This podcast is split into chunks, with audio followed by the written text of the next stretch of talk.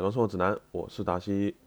终于又聊篮球了，我等这一天等了好久。每次聊篮球都会有很挣扎的心理，这也是经常提起的事。就是我更希望节目能够做到没有时效性，这一点始终与竞技体育的第一原则相悖。按照我的竞技体育观，结果永远是第一要素，和其他很多事情都不一样，很少会有过程大于结果的时候。以我非常浅薄的观赛经历，像零一年总决赛艾弗森、零二年世界杯西班牙这种虽败犹荣的时刻，在体育史上是始终非常少见的。大多数时候，竞技体育是唯结果论的。成王败寇在竞技体育的世界里是非常普遍的法则。我想我要表达的意思还是比较清楚的。不过还是要提一句啊，唯结果论只针对竞技体育，并不代表我对整个体育的观点。竞技体育和体育在我看来完全是两种不同的事物。体育很多时候是要把重点放在“育”这个字上面的，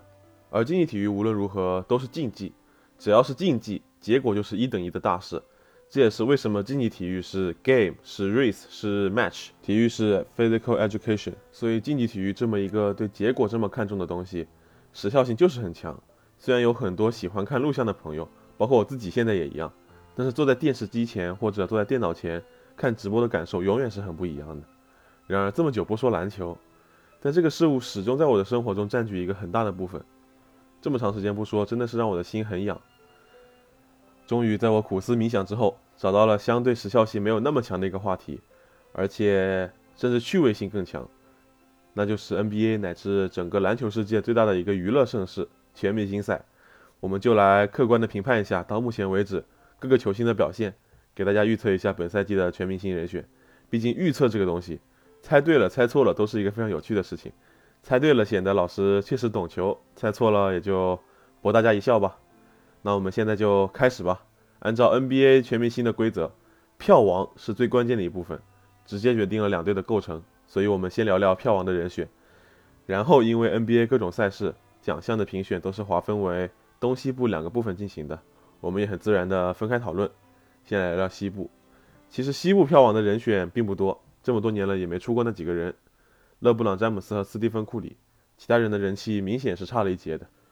而且根据历年的经验，他们俩虽然明显要比别人票多很多，属于第一梯队，但两个人之间始终还是有微弱的差距的。往年詹姆斯通常会以微弱的优势领先库里一点，当选全明星票王。今年库里能不能逆袭成为票王，我个人认为还是很困难的。在库里打步行者没受伤之前，我觉得今年是一个库里逆袭詹姆斯的好机会。但这一受伤就很难说了，将近一个月的时间没有比赛，没有比赛就没有新闻，没有新闻就没有流量。社交媒体时代，什么最重要？当然是流量最重要。库里虽然会一直保持话题度和讨论度，但肯定是不如经常有比赛打的詹姆斯。詹姆斯这个赛季开赛时的状态是比较低迷的，这个很难否认，也没有必要否认。但是最近是越打越好了。这么多年，我们习惯了詹姆斯高产高效的比赛，别忘了他今年已经三十八岁了。开赛阶段状态慢热也是可以理解的。再加上詹姆斯这么多年的人气积累。我相信在投票这件事上，詹姆斯还是难有敌手，所以对于西部票王的归属，我觉得詹姆斯占六成可能吧，库里四成，所以就预测詹姆斯吧。至于西部的首发后卫，毫无悬念，一个肯定是库里的。首先人气比其他所有剩下的人都要高，全明星说到底还是一个拼人气的时刻嘛，这一点也是最重要的，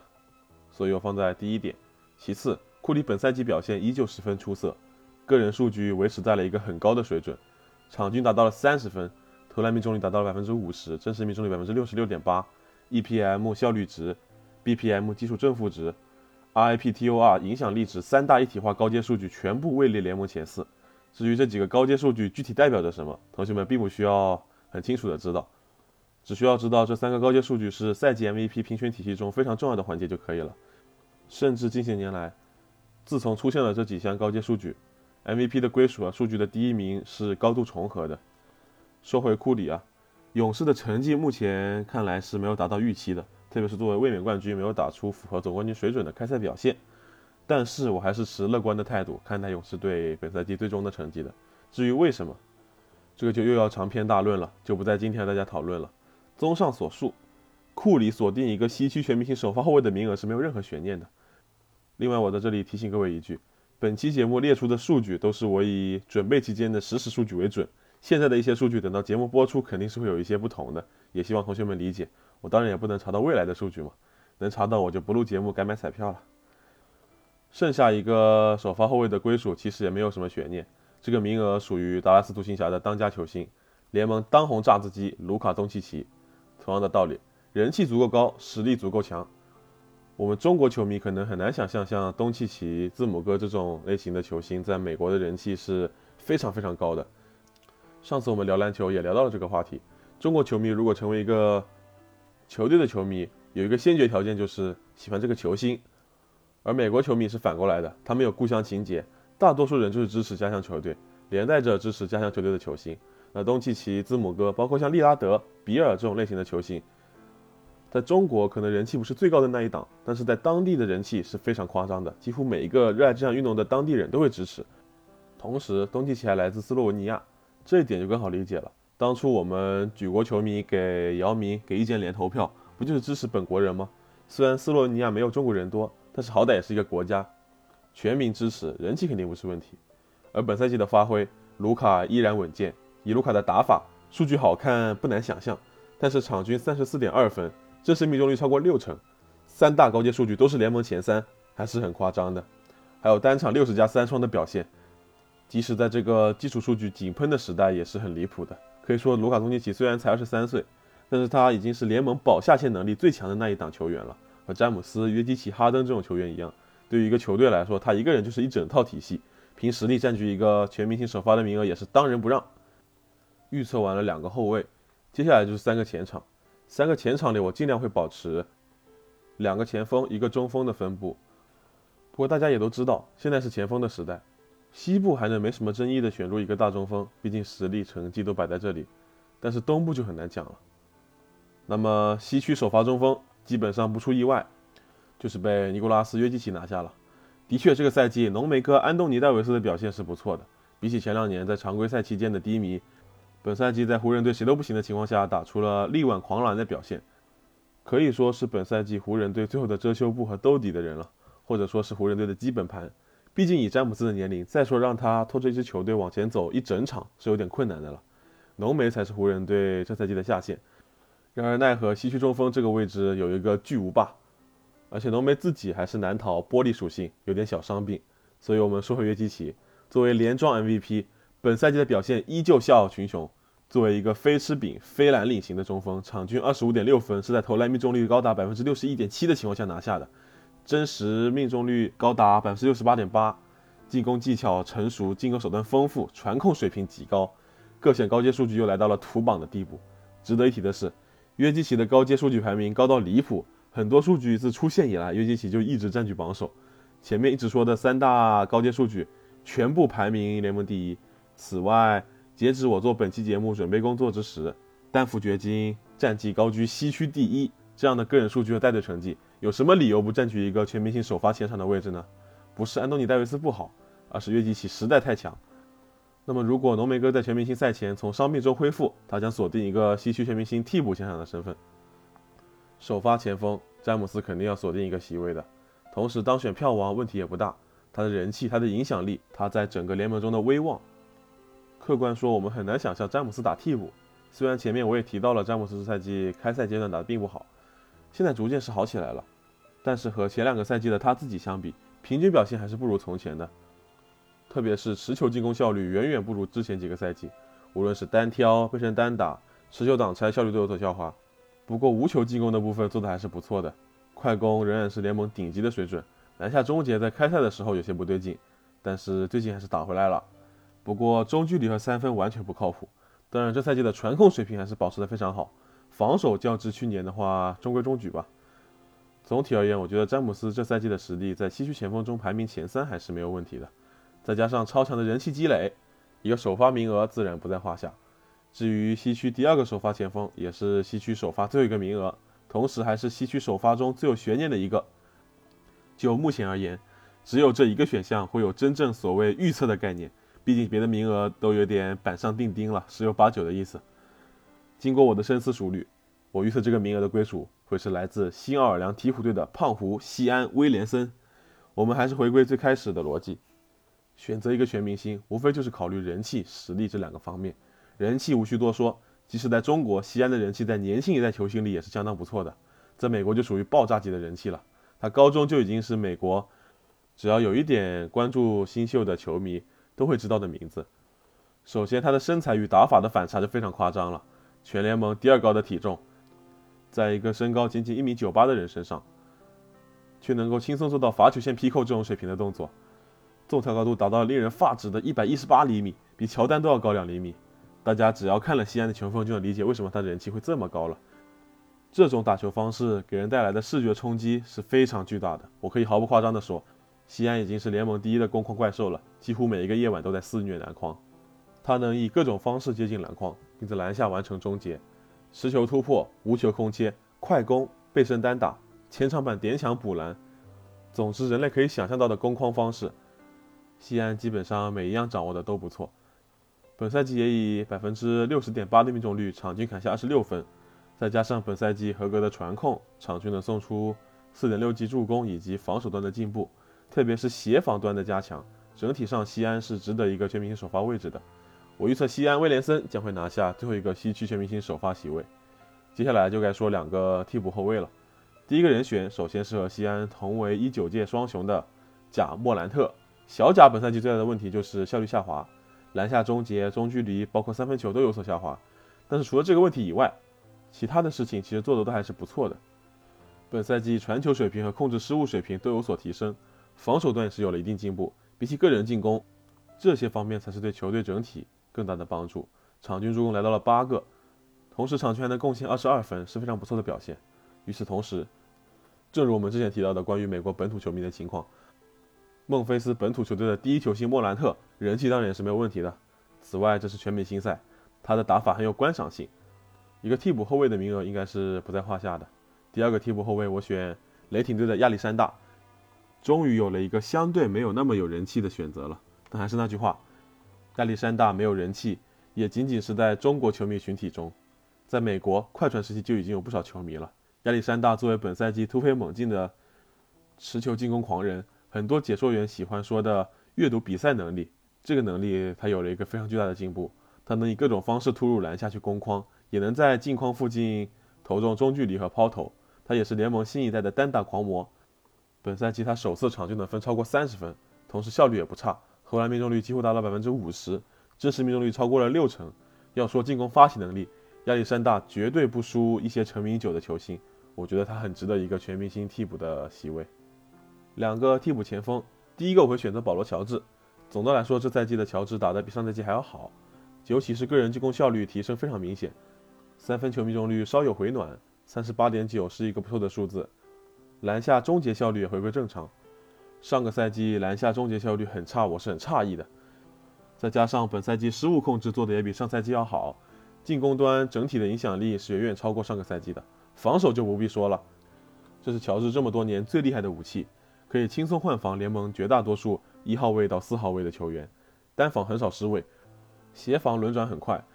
后场篮板保护、护框、抢断，这些都是乔治的看家本领。如果本赛季乔治身体状态一直保持的不错的话，他是本赛季最佳防守阵容的热门人选。再加上这么多年的人气积累，乔治拿下一个替补前锋的位置，同样问题不大。另外一个替补前锋会做一个大胆的选择，来自。犹他爵士队的马尔卡宁，本赛季的马尔卡宁经过了欧锦赛的洗礼，有了非常大的进步，是一个无球能力十分出众的高大锋线。本赛季能以百分之五十二点八的命中率，场均砍下二十三点九分。赛季初三分球一度失准的马尔卡宁，现在也已经投到了百分之四十二点一的命中率，而且每三十六分钟得出手七点一次，出手频率也不错，命中率更是出色，篮下命中率超过六成，中距离命中率超过五成。进攻方式除了定点投射和绕掩护投射之外，空切也是马尔卡尼非常拿手的，偶尔还能背身单打吃错位，拼抢前场篮板之后补篮，快攻中的攻框或者抢投三分，他的效率都很高。这个赛季我本来以为爵士交易走了米切尔、戈贝尔以及博扬、奥尼尔等球员，是准备要摆烂俯冲文班亚马的，正是马尔卡宁等人的优异表现，让这支全新的骑士焕发新生，让我眼前一亮。而且犹他州的球迷向来以狂热著称。所以我预测马尔卡宁将会拿下一个替补席位。最后一个按照位置的替补中锋给到了浓眉。前面我们已经说过了，就不展开说了。西区还有两个不分位置的替补席位，我一个给到布克。本赛季，本赛季布克场均可以贡献二十七点一分、五点六助攻、四点六篮板，投篮命中率百分之四十七点七。最大的进步还是在传控方面，个人进攻中有球进攻的效率和上赛季是差不多的，中距离还需要再精准一些，无球效率需要提升。但是在太阳队，布克毫无疑问已经成长为第一主攻手了。第二个自由位置替补。也就是西区最后一个全明星名额，我选择了小萨萨博尼斯。本赛季小萨场均十八点七分，十二点四个篮板，高居联盟篮板榜首位，同时还有六点四次助攻。他是国王队真正的核心，和约基奇在掘金队的地位相似，只不过副攻手福克斯比掘金的副攻手穆雷戏份要更重一些。国王队的战术核心一直都是小萨。进攻端空间拉开、无球跑动、传切这么多的体系，靠的就是小萨博尼斯的策应能力。还有很重要的一点，国王这么多年没能进季后赛了，全明星也好几年没有出了，今年终于一改颓势，冲击到了西部前列，值得一个全明星席位。以上就是我预测的本赛季西区全明星十二人大名单，我相信自己能猜个八九不离十吧。现在就让我们听首歌来放松一下，来自克里斯汀娜·阿奎莱拉著名曲目《Fighter》。这首歌是 NBA 官方季后赛主题曲，每次听到这首歌，我的脑海中都是这十几年来季后赛群星闪耀的场景，一个个画面闪过，总有一场比赛一个进球让你热血沸腾，我们一起来感受一下吧。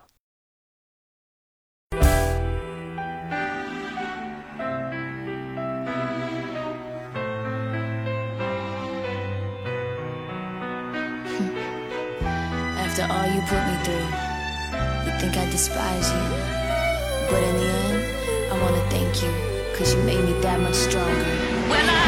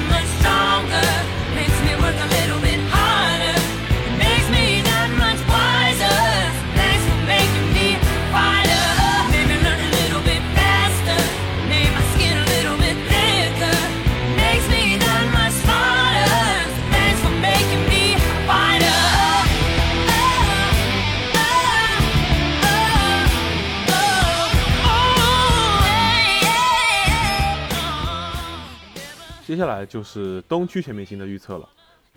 同样会按照先首发后替补的顺序进行预测。没想到刚说完西区，才聊完本期内容的一半，就已经用了这么长时间了。我们加快进度，东区票王同样只有两个人选，这么多年来也是没人能够动摇这两个人的位置。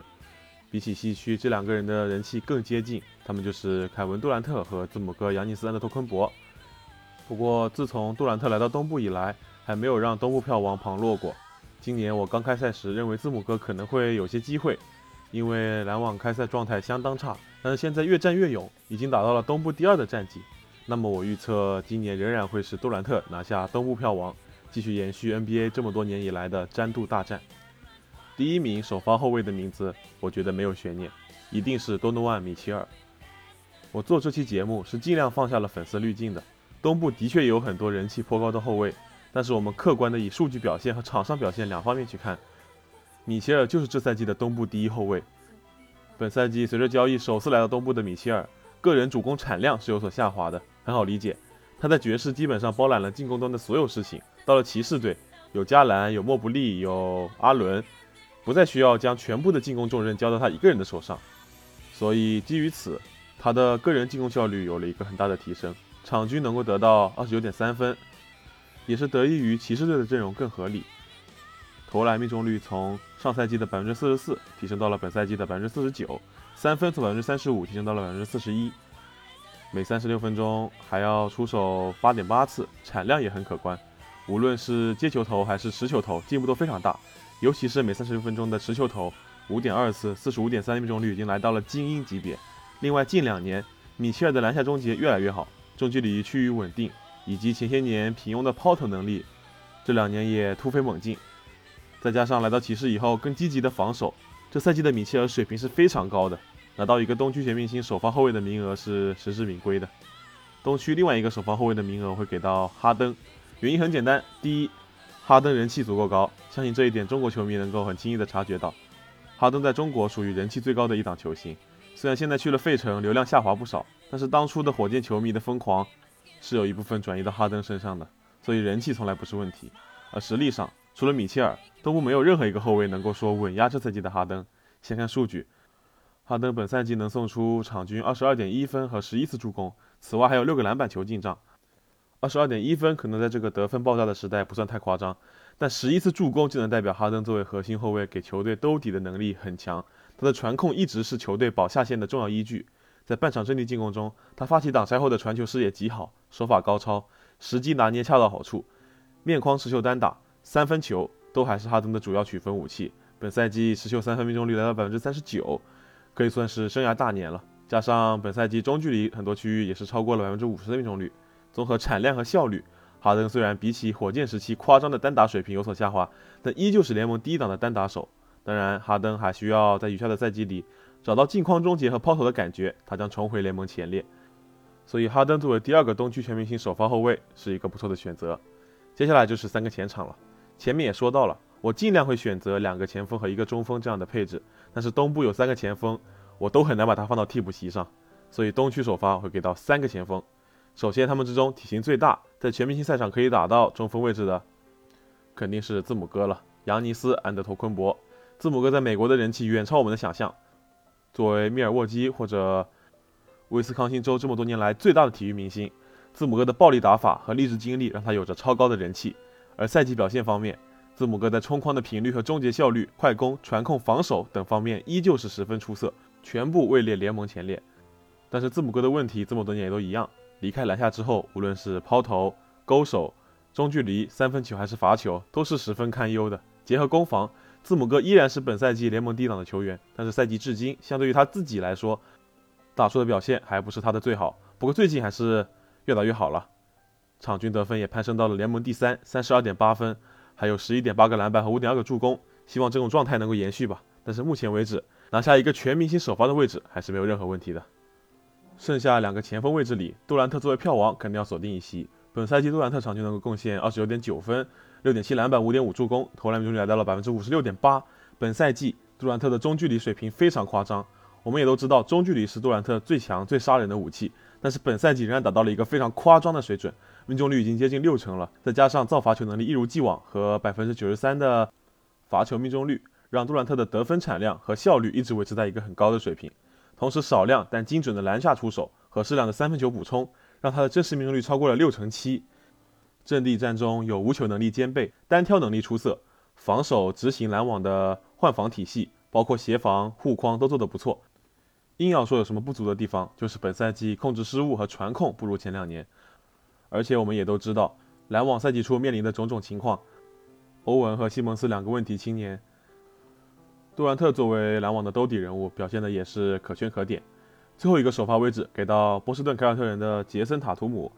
塔图姆虽然在球迷中的风评两极分化，但是他本赛季的表现完完全全配得上一个东区全明星首发的位置。无论我们怎么说，有的人会说塔图姆吃了球队的红利，这个我作为凯尔特人球迷也完全接受。但是即使如此，我也可以肯定的说，本赛季塔图姆的表现是比上赛季要好的。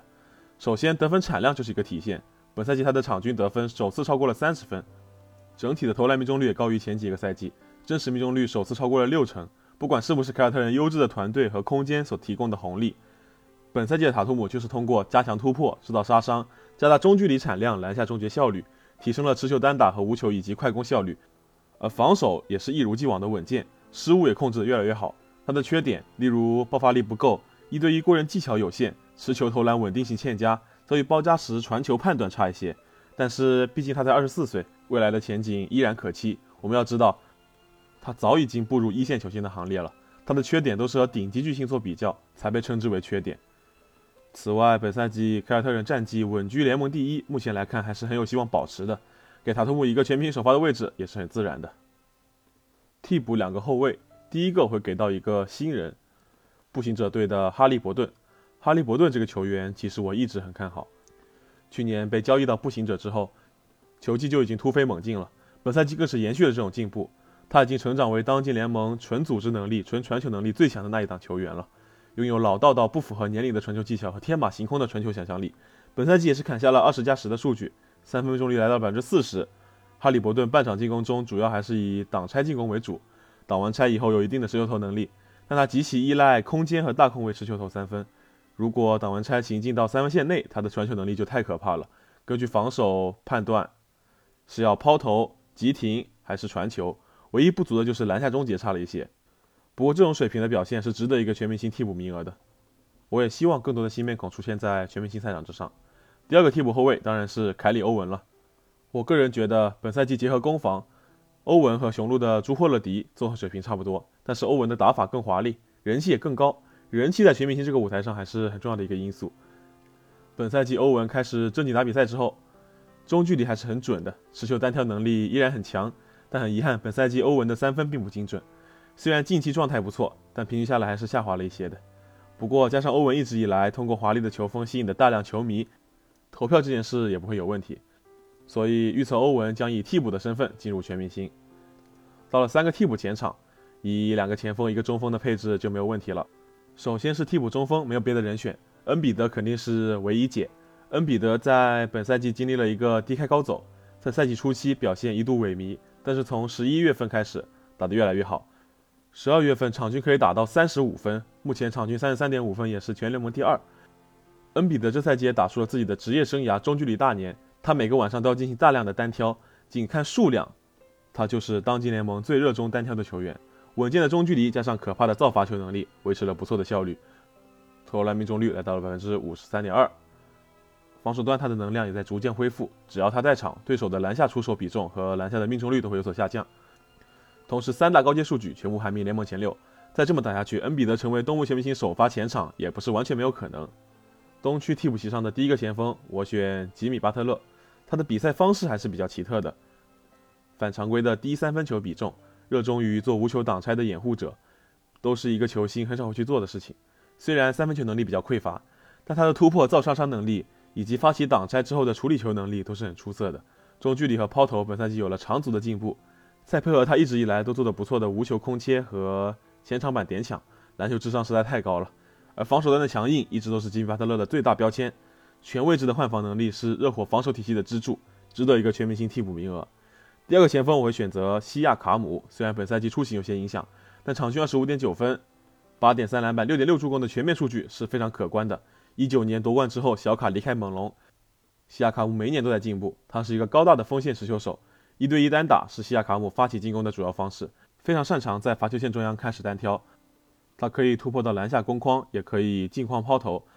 还可以投中距离，甚至也可以造罚球消化球权。同时，一对一过程中的传球也是不错的。而防守端也是他的看家本领，底子非常好，单防协防都没有问题。而人气方面，作为北方乃至加拿大球迷心中唯一的球星，相信像贾斯汀比伯、Drake 等等加拿大巨星都会给他拉票，这也是老传统了。还有两个替补自由人名额，我会首先给杰伦布朗一个位置。本赛季杰伦布朗的进攻产效同时提高，场均可以砍下二十七点二分、七点一篮板，命中率接近五成，也是塔图姆被说吃了凯尔特人队伍红利的最大原因。但这个点侧面也表现出杰伦布朗本赛季作为第二进攻点打出了怎样的优异表现。阵地战主要是通过面框持球中距离投篮为主，无球端能定点接应进攻，能够空切，能够打手递手。反击中的杰伦布朗是不可阻挡的攻框怪兽，但一直以来还是有着传控能力不足的缺点。本赛季三分球也不够稳定，但是作为战绩联盟第一的球队，可以给两个全明星名额。杰伦布朗的表现作为一个全明星替补也没有任何问题。最后一个名额我犹豫了很久，有很多人都有机会，包括博尔津尼斯、兰德尔、达洛佩兹、特雷杨、比尔等等，但我最终还是选择了朱霍勒迪。一方面是希望霍勒迪这样一个一直以来实力都很出色。但人气并不火爆的球员能够站上全明星的舞台，另一方面还是他本赛季的表现确实非常好。朱霍勒迪的比赛影响力一直体现在攻防两个方面，本赛季场均可以拿到十八点四分、五点一篮板、七点二助攻、一点五抢断的基础数据。因为米德尔顿不在，本赛季他也扛下了更多球权，防守端也是一直以来的优秀，换防弹性非常好，一号位到四号位都可以防，是雄鹿队内非常宝贵的防守资源。作为一个凯尔特人球迷，永远记得季后赛联防斯马特两球杀死比赛的场景。所以最后一个名额，我预测由朱霍勒蒂拿下。这就是我预测的本赛季东西部全部全明星的名单。一共有二十四个人，太丰富了。这期节目，本期也就不再进行复习了。上课时间已经够长了，大家有什么问题和不同的看法，都可以在评论区和老师进行探讨啊。聊球，老师永远在线，就让我们一起期待今年的全明星赛吧。希望能够办得有趣一些。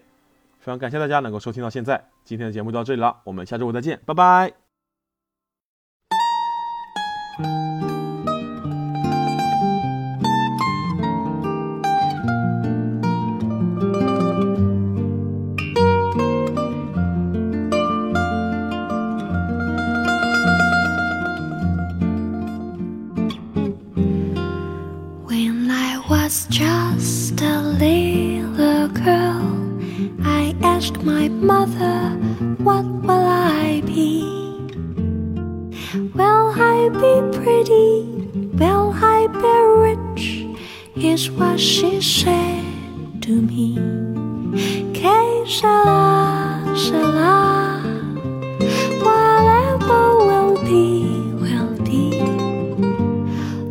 Future's not ours to see.